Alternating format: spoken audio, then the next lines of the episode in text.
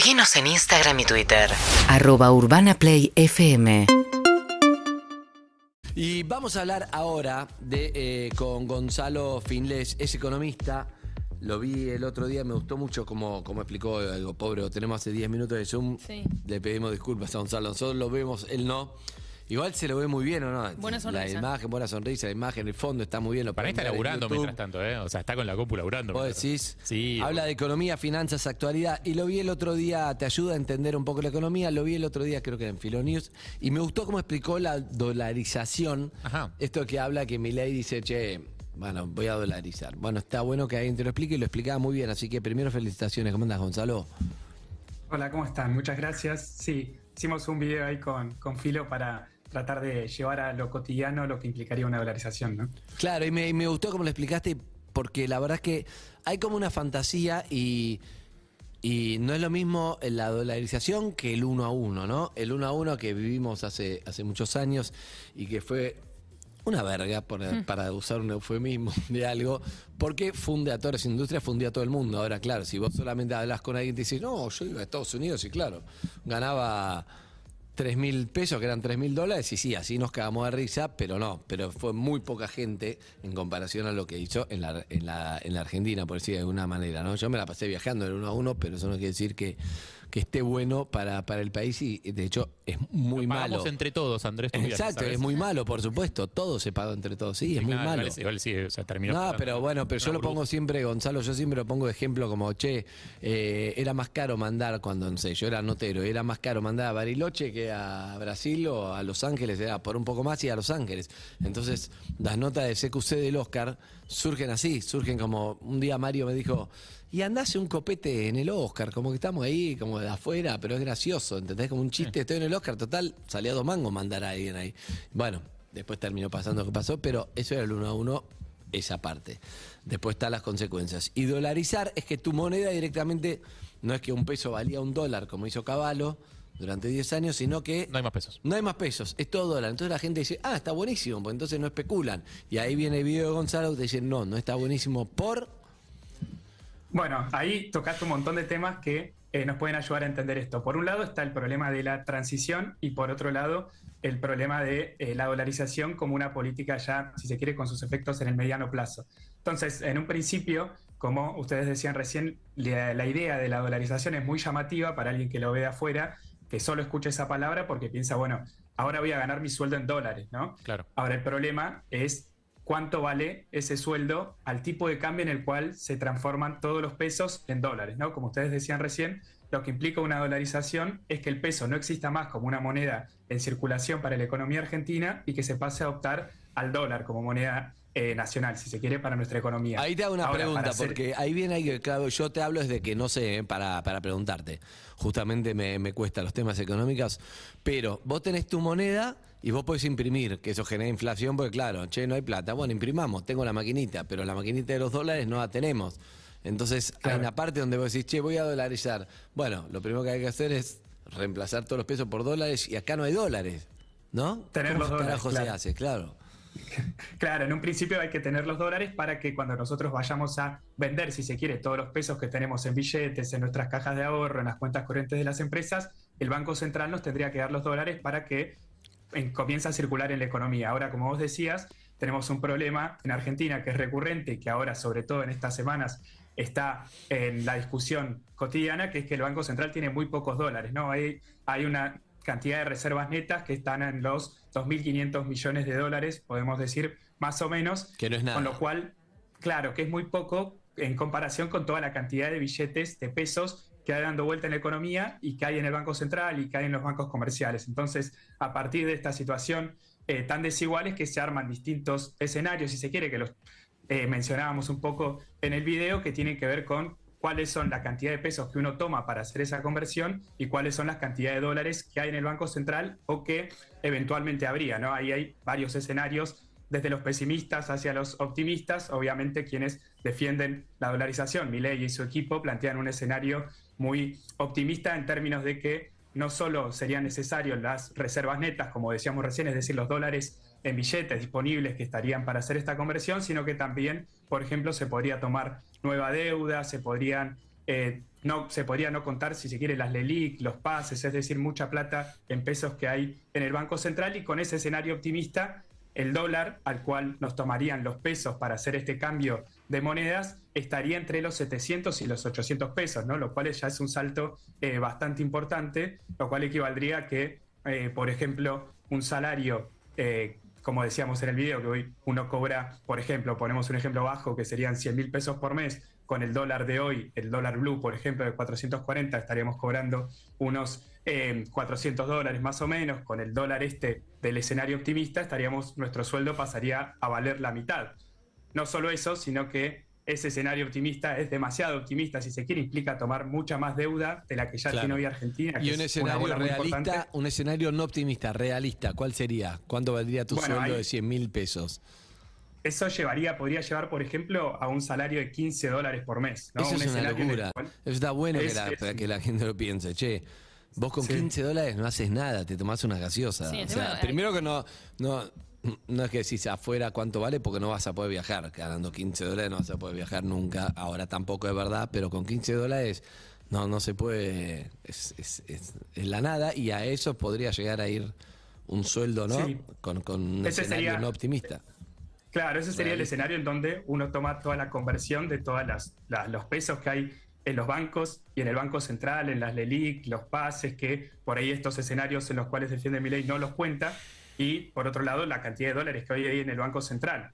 Y en el medio también hay otro problema que es intermedio, si se quiere, en lo que es la transición hacia la dolarización, que es no solo el problema de cuánto se licuaría, como se suelen decir, nuestros salarios con respecto al dólar en ese momento de cambio de todos los pesos por dólares, sino los escenarios intermedios en donde supongamos que, por ejemplo, estamos cerca de eh, o pasamos las pasos y a mi ley sale primero, por ejemplo, ¿no? Y mi ley plantea la dolarización. Bueno, estamos hablando de esto por el video que vi de lo que es la dolarización, ¿eh? no es no es no estamos entrando en la política milenio, no, pero una de las cosas que dice para entenderlo, no, bueno, pero por eso, pero me interesa entender, decir, bueno, la gente que, que sepan qué puede llegar a pasar es el escenario, si se quiere, en donde el mercado, la gente se adelantaría a que eventualmente ley sea presidente, por ejemplo, que es alguien que defiende públicamente una dolarización, entonces, ¿qué hace uno con los pesos si sabe que el próximo presidente en unos meses... Todos los pesos que puedas los vendes rapidísimo, compras todos los dólares que puedas. Claro, y eso que hace, como ya sabemos, con las corridas cambiarias... Funde todo. Corrida cambiaria, sube el dólar. Sí. Sube el dólar, eso se traslada en precios, ¿no? Como eh, todavía no está efectiva la, la, dolarización, sino que va a llevar unos meses en hacerse. Entonces, en ese periodo previo, si se quiere, de la, de la efectivización de, la, de la dolarización, sería una hiperinflación previa, ¿no? Como vos decías recién, que ponías el ejemplo, perdón, de la convertibilidad, que tuvo como condición previa a la convertibilidad? Una, dos hiperinflaciones muy fuertes, ¿no? Acá sería un escenario incluso peor. Eh, Gonza, ¿qué tal, Harry? Em, ¿Y qué pasa con, con, la guita en serio? Porque hasta ahora estamos hablando de los ahorristas, de los salarios, de los trabajadores. Digo, la guita grande, eh, los exportadores, los importadores, las empresas, digo, eh, ¿cómo se verían afectadas frente a una dolarización? Y, y por ende el empleo, digamos, ¿no? Bueno, ahí, si se quiere, está el problema de las empresas y el problema de los dueños de las empresas, ¿no? Porque alguien que tiene, que ya viene de un proceso previo en donde básicamente dolarizó ya su, excedente, todas sus ganancias, bueno. Eso tiene que decir, porque hay muchos que ya están técnicamente dolarizados, más allá de que no lo están. Claro, hay muchos, por un lado, empresarios que tendrían, tienen una cantidad muy grande de dólares y que si se da una dolarización podrían venir a invertir o a comprar activos muy baratos en Argentina y expandirse. Eso puede pasar con argentinos, pero sobre todo con empresas de afuera que podrían comprar, si se quiere, como se dice, empresas regaladas en Argentina, como mm. pasó en el 2001, como decía Andy. Entonces, tenemos eso por un lado, pero por otro lado, las empresas eh, tendrían ahí un problema. Por un lado, las exportadoras podrían tener eh, márgenes más grandes de ganancias porque exportarían directamente en dólares, pero en el mediano plazo, una vez que eh, la dolarización es efectiva y, por ejemplo, tenemos el caso que, por ejemplo, digo en el video, en donde Brasil eventualmente devalúa el real para hacer más competitiva su industria o sus exportaciones. Bueno, Argentina no tendría esa capacidad, esa capacidad de hacer política eh, económica y devaluar eventualmente el peso para que las exportaciones argentinas sean más competitivas y, por ejemplo, haría que el mercado externo le compre, pongamos el caso de más soja a Brasil en lugar de Argentina, o por otro lado, Claro. de que eh, la, la- la industria argentina no pueda competir, por ejemplo, con la industria brasilera y eso genere una caída muy fuerte en el empleo por una cuestión de que sería mucho más barato comprarle los productos Estamos a hablando con Gonzalo. Finlés, economista. Ahí Sofi tiene una pregunta. Te perdemos un poco, Gonzalo, ¿eh? No te pongas Yo tan. sé, que, sé que estás bastante Ay, básico, no, no. lo estás explicando simple, pero baja un poco más todavía para, para que podamos seguirte. Em, sí, Sofi. Sí, no, yo te quiero preguntar si hay algún caso de éxito de esto de la dolarización. Sé que cada país es distinto, tiene su En propia Ecuador cultura le fue como el orto, ¿no? Y demás, pero ¿hay algún caso de éxito que nos pueda llegar El de a- Estados Unidos. Esperar si esto El de llega a Estados suceder. Unidos. Digo, Cana- se ve tan Canadá, lejano, pero Australia, qué sé yo. ¿Qué onda? Eh, depende a qué, qué- qué- qué entienda uno como un éxito, ¿no? Porque en principio eh, lo que defiende la dolarización dicen que un éxito sería eliminar la inflación, ¿no? Entonces, si uno adopta el dólar como moneda, pese a todos estos escenarios que nosotros estamos diciendo que son bastante terribles y caóticos, que implicarían más inflación antes de la, eh, de la dolarización, bueno, en el mediano plazo uno podría decir, bueno, la economía dejaría de tener inflación. Ahora, todo eso tiene varios problemas eh, más que se están viendo en Ecuador, por ejemplo, y en El Salvador, que es que, por ejemplo, para sostener esa dolarización no tendría que haber déficit fiscal, pongámosle. Ahora, con la eh, pandemia, lo que hubo que hacer fue hacer un ajuste muy fuerte en estas dos economías, que son más o menos eh, la- las más grandes dentro de los países dolarizados, porque son muy pocos, y estos eh, estos dos países lo que tuvieron fue una caída en el empleo y en el salario muy fuerte durante lo que fue el shock de la pandemia, pero que incluso ellos al, eh, efectuar esta dolarización no pudieron contrarrestar, si se quiere, todos estos efectos previos que tuvo eh, la política, que eran los que charlábamos recién, ¿no? Está lo que se conoce como licuación de los salarios, es decir, que pierda mucho los salarios de poder adquisitivo. Bueno, después de la dolarización ese poder adquisitivo nunca se logró recuperar y llevó a que, bueno, estas eh, sobre todo Ecuador, esté atado de manos, si se quiere, frente a los distintos escenarios internacionales. Y eso hace que hoy, por ejemplo, eh, Ecuador tenga un problema muy grande de riesgo país, incluso, Claro. que está en niveles similares a los de Argentina y en una inestabilidad política eh, muy importante. Es decir, eh, y esto sin tener en cuenta de que Argentina es una economía mucho más grande que la de Ecuador o la de Claro. El Salvador, por lo tanto no son tan comparables y en Argentina el escenario sería un poco más o mucho más delicado. Bien. Gonzalo, eh, la última, para tirar una buena, porque si no estamos hundiendo todo el que está viendo y escuchando. Yo estoy hablando con gente para ver, no sé qué ver con quién estuve hablando, pero lo que encontré en común, hay un panorama en dos años que si no hacemos todo muy mal políticamente, cosa que puede tranquilamente Por supuesto que ocurrir, sí, porque siempre. acá no estamos de acuerdo en nada, pero lo del gasoducto, más que ahora hay una sequía que la idea es que no, más la ganadería, más no sé qué, podemos llegar a tener una Argentina bastante buena en dos años o, es- o está loco el que me dijo esto. Me refiero a que, claro, vos pasás de comprar energía a terminar. Al principio empatarás, pero después puedes llegar a estar vendiendo energía, que es lo que todos quieren, y más por la guerra Rusia-Ucrania. Te sorprendí, Sofía, ¿no? Uf. Que, ¿Pero está bien lo que digo o es cualquiera? Sí, hay una cantidad de industrias, como vos decías, la energía de vaca muerta, pero también está el litio. eh, Eso, hay el toda una litio, el de- gasoducto, todo, sí. Claro, el gasoducto, la producción petrolera y de gas. eh, hay toda una cantidad de industrias que tienen un potencial muy grande para este problema que es el que está detrás de todo esto que venimos charlando, que es la falta de dólares en Argentina, ¿no? Sí. Entonces, a partir de este crecimiento de las exportaciones, que hoy, como vos decías, casi todas las consultoras privadas incluso proyectan que eh, esto que vos decías, que las exportaciones van a crecer mucho y que va a haber un superávit comercial, es decir, que vamos a vender más cosas en cantidad de dólares. Pero eso puede pasar entonces, que podemos llegar a estar muy bien en dos años y ahora estamos en el peor momento y podemos llegar a estar muy bien. Hay que ver cómo llegamos, pero sí. Claro, que va a haber más dólares, va a haber más dólares. El problema es si esos dólares van a estar, por ejemplo, en el Banco Central como reservas netas, en tal caso, para que respalden al peso y que el peso no se siga devaluando, ¿no? Por ejemplo, y eso se traduzca en una baja de la inflación y en una estabilización de la economía. El problema es que esos dólares no se terminen eh, yendo afuera, por ejemplo, que Y se lo lleven las mismas siempre, se empresas lo que dan las empresas. y Bueno, ahí, ahí viene, Exacto. ahí hay que ver quién gana, ¿no? Muy Porque optimista tu amigo. Ya lo, sí. No, pero bueno, claro, depende también No, de las elecciones. ese O muy noruego, no sé. Porque hay candidatos que ya, ya lo hicieron y es eso, o sea, terminan dando los dólares de, de un préstamo a la mitad, a que las empresas se lo lleven. Sí, o a tapar, o tapar la agujeros, o a tapar agujeros, pagar Bueno, la. Gonzalo, la verdad no te voy a llamar más, porque todas noticias del orto me das, pero bueno, vos buena onda. Los y economistas somos los gracias. que damos Te malas noticias en general. ¿no? Claro, sí, sí, sí, sí. Te seguimos en redes. Somos expertos en eso. Sí, ¿cómo es tu, tu Instagram?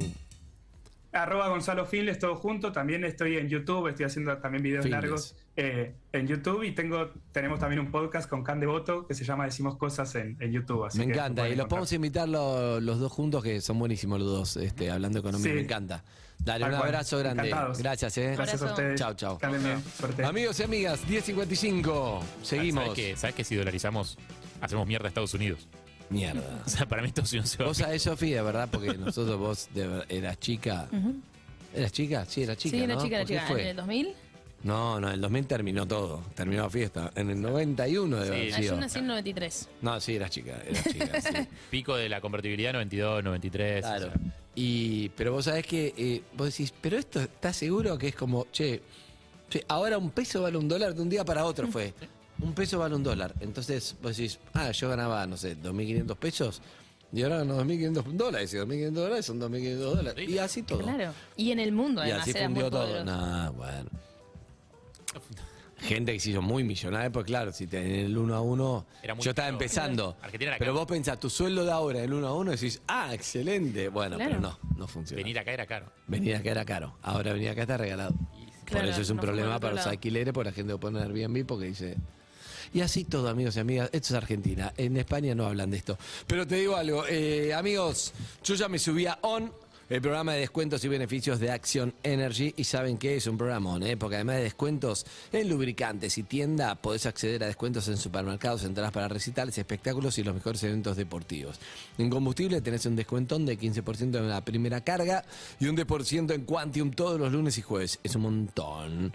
Y ahora vas a escuchar el temón del día. Subita On, un programón. Y vamos. Seguinos en Instagram y Twitter.